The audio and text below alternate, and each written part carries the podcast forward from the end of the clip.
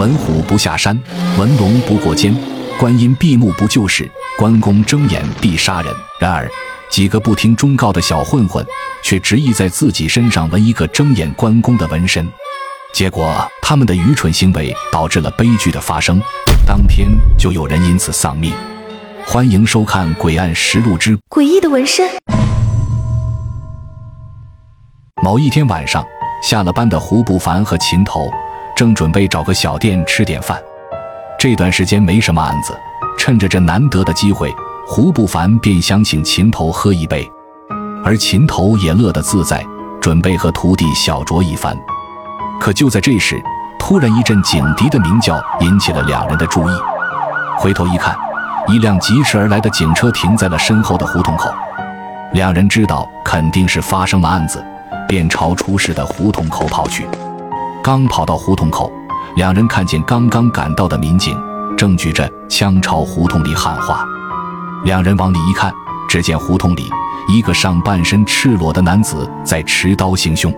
那男子的脸色极其阴森，手里拽着一把带血的砍刀，表情狰狞地向前一步步逼近。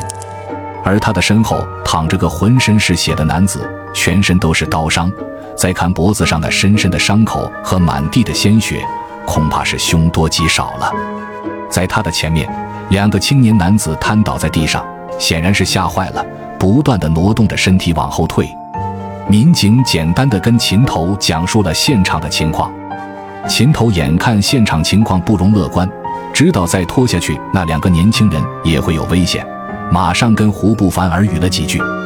胡不凡转身跑开了，秦头则迅速冲进胡同里，大吼了一声，喝止住了正欲行凶的男子。秦头的一声暴喝。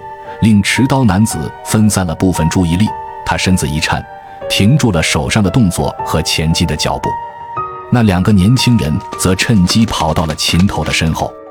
这时，秦头才逐渐看清那个男子，只见他双眼迷离涣散，神情木讷，显然是失去了理智。突然，那男子头上抱起青筋，表情变得更加的狰狞，那样子十分的恐怖。他不理会秦头的警告。举起砍刀，朝秦头疯狂地冲了过去。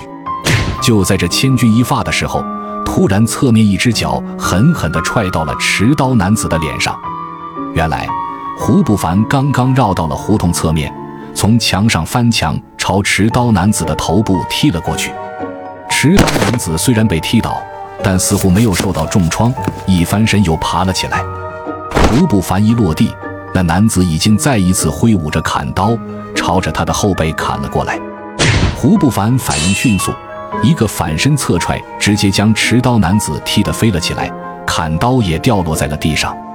这一脚正中男子下颚，令他一下子就失去了反抗能力，身体重重地摔在了地上，再也爬不起来了。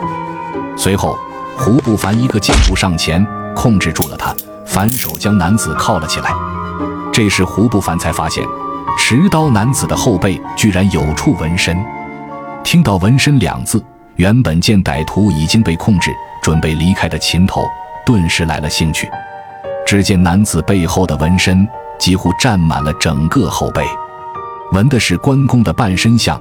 只见背上的关公手持青龙偃月刀，双眼炯炯有神，栩栩如生，显得霸气十足。可当看到这个纹身，秦头也是为之一怔，马上转头问那两个年轻人纹身的详细情况。当秦头听到纹身店的地址，立马就明白了事情的根本出在哪里。秦头叫上胡不凡，随即赶往了纹身店的所在地后海商业街。两人七拐八拐的，很快就来到了后海商业街一条不起眼的小胡同，来到了这里的一家纹身店。秦头似乎对这家纹身店并不陌生，上前一把拉开了门，一个男子正独自在屋里抽着烟。秦头很明显和男子是认识的，开门见山地问起了砍人男子纹身的情况。而那男子并不慌张，他慢腾腾地将手里的烟头掐灭，这才抬起头回答了秦头的问题，听口气显然跟秦头还很熟。这时，胡不凡才清楚地看清，这是一个年约四十岁左右的男子，他的右脸上还有一条骇人的刀疤。那男子给秦头点上烟，并没有过多隐瞒，直接承认了给持刀男子纹身的事实。秦头再次提出了自己的疑惑。秦头说道：“就算别人不知道，你邪龙难道也不清楚吗？那睁眼的关公哪里能随便纹？”这个叫邪龙的男子叹了口气，猛吸了一口烟，很无奈地跟秦头讲起了纹身的经过。原来今天一大早，纹身店里进来了三个小混混，为首的一个混混手里拿着一张关公像，让邪龙参照着纹在后背上。当邪龙看见那副关公像，心里顿时一惊，那关公不但提着青龙偃月刀，而且两眼充满杀气。邪龙明白，这样的关公像，面前的小混混无论如何是镇不住的，就劝着换个其他的图案来纹。可那几个小混混并不买账，以为邪龙是瞧不起他们，立马就翻了脸。其中为首的混混，一个叫峰哥的人。伸手从后腰抽出一把锋利的匕首，举到了邪龙面前。峰哥用匕首在邪龙的脸上拍了几下，威胁着邪龙必须照他给出的图案给他纹上。其他两个小弟也在一旁叫嚣，还扬言要拆了邪龙的纹身店。说实话，对于他们的威胁，邪龙并不害怕，但面前的混混并不会讲道理，自己不纹，他们打砸一番，还是会去其他家纹的。没办法，邪龙只得吩咐徒弟小松给这个峰哥纹上那个关公像。小松是个美术系的学生，手艺自然是不用说的。可见这些人那么嚣张，不免有些紧张，但还是愿意为师傅解围。就这样，小松让峰哥趴在床上，而他则准备好了纹身的必需品。在峰哥两个小弟的监督下，一场历时六个多小时的纹身开始了。小松虽说手艺不成问题，但第一次处在这种状态下，确实是有些紧张。可随着时间的流逝，他也全身心地投入到绘制纹身的工作当中。邪龙不愿看到几个小混混的嚣张的样子，怕忍不住心中的怒火，就来到门外抽起了烟，顺便给在屋里忙活的小松发去了信息，叮嘱小松千万不要用鸽子血开光。直到下午。纹身终于纹好了，几个小混混心满意足地出了纹身店，但钱确实是没少给。